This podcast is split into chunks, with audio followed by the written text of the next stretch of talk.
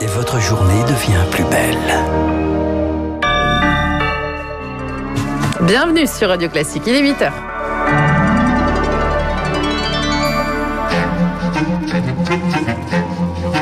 7h30, 9h, la matinale de Radio Classique avec Guillaume Durand.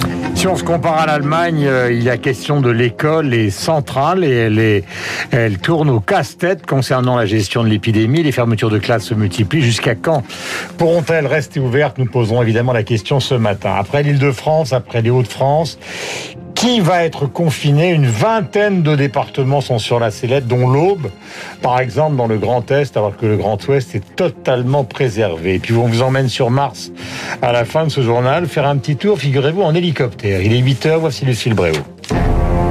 Radio classique. Lucille, à la une, cette question, faut-il fermer les écoles comme en Allemagne? Combien de temps le gouvernement pourra-t-il tenir sa ligne de les garder ouvertes coûte que coûte? Le nombre de contaminations grimpe dans les classes. Plus de 2000 sont actuellement fermées en France. À partir de la mi-avril, les enseignants pourront se faire vacciner, mais les directeurs d'établissements touchés par le Covid ont de plus en plus de mal à faire face aux absences. Victoire Fort. Le quotidien d'un chef d'établissement quand la circulation du virus accélère, c'est ça, Sébastien Vol être proviseur au Kremlin Bicêtre. Je passe environ deux heures par jour à m'occuper des cas Covid. J'ai fait neuf déclarations Covid élèves, une classe totalement évincée pour cas de variant brésilien. La règle paraît simple, trois cas d'élèves positifs et la classe ferme, un cas seulement si c'est un variant qui est détecté, mais retracer les cas contacts prend parfois des allures de Cluedo. L'idée, c'est d'interroger l'élève de manière un peu isolée, l'histoire qu'il puisse dire euh, la vérité, euh, le masque, est-ce qu'il l'a bien porté tout le temps, est-ce qu'il a bien respecté le protocole à la cantine. Une fois la liste établie, il faut vérifier que les élèves s'isolent vraiment. L'école se substitue finalement à ces autorités euh, sanitaires et de santé, alors que ce n'est a priori pas notre travail. Les syndicats plaident pour passer en demi-jauge dès le collège. Il faut penser à un dispositif plus souple et territorialisé, dit Stéphane Crochet, secrétaire général du SEUNSA. Il faut savoir fermer ponctuellement, pour une semaine ou deux semaines, davantage de classes, d'écoles, de collèges ou de lycées,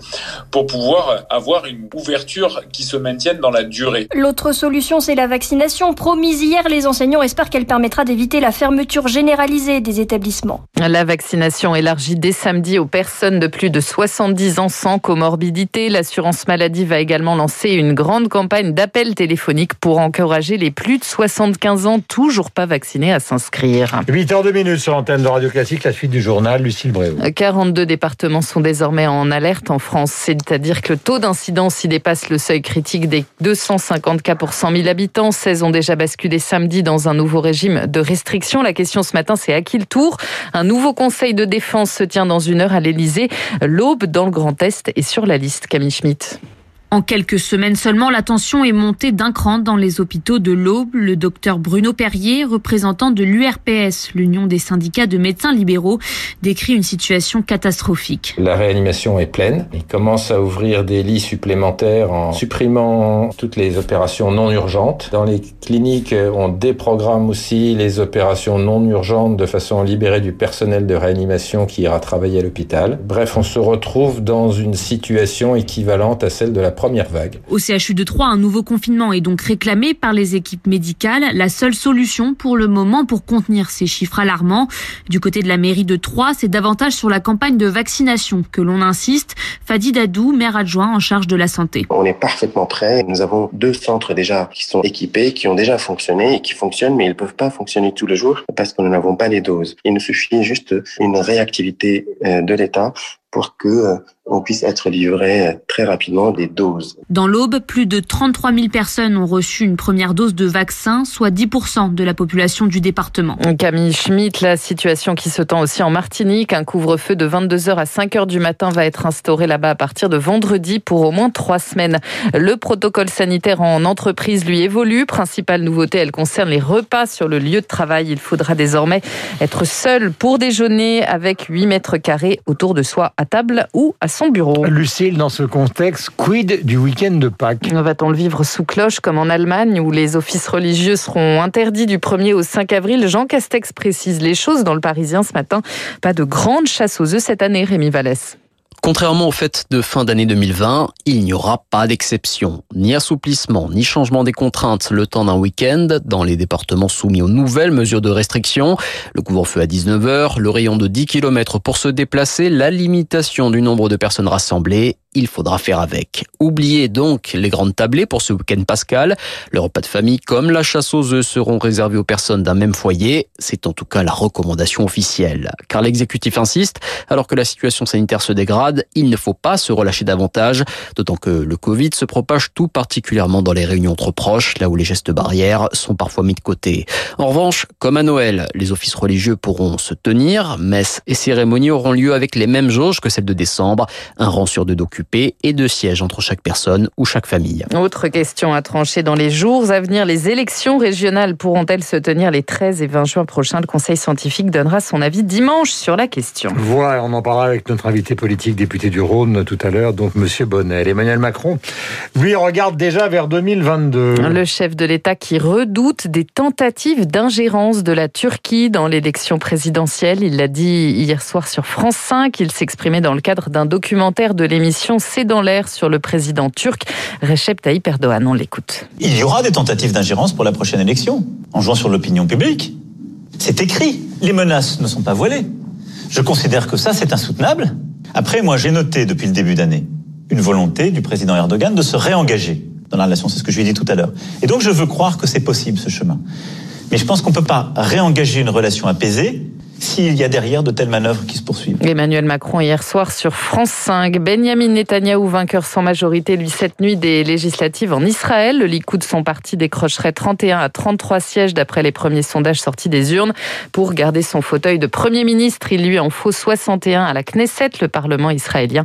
Pour former une coalition gouvernementale, il va devoir négocier. En bref, aux États-Unis, Joe Biden relance le débat sur la prolifération des armes à feu.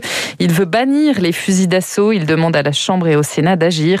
Hier, une nouvelle fusillade a fait 10 morts dans la ville de Boulder, dans le Colorado. Un homme de 21 ans a été inculpé. En Birmanie, Aung San Suu Kyi a rendez-vous devant la justice. Elle, aujourd'hui, la junte l'accuse entre autres de corruption. La répression aveugle se poursuit là-bas. Une fillette de 7 ans a été tuée par les forces de sécurité. Et on part sur Mars pour terminer ce journal de 8 heures, faire un petit tour d'hélicoptère. Ça paraît quand même vous Guillaume, que la NASA va tenter d'en faire décoller un sur la planète rouge. Ce sera début avril, une grande première, Augustin Lefebvre. Voyez un hélicoptère qui ressemble à un grand drone. Son petit nom, Ingenuity, son prix 85 millions de dollars. Pour l'instant, le véhicule est encore plié, attaché sous le rover Perseverance qui a atterri sur Mars en février dernier. La densité de l'air martien n'est que d'un pour cent l'atmosphère terrestre. S'il décolle, ça sera donc une prouesse technologique, prouesse similaire au premier vol d'un engin motorisé sur Terre en 1903. L'avion des frères Wright, en hommage, Ingenuity a embarqué un petit bout de tissu de cet aéronef.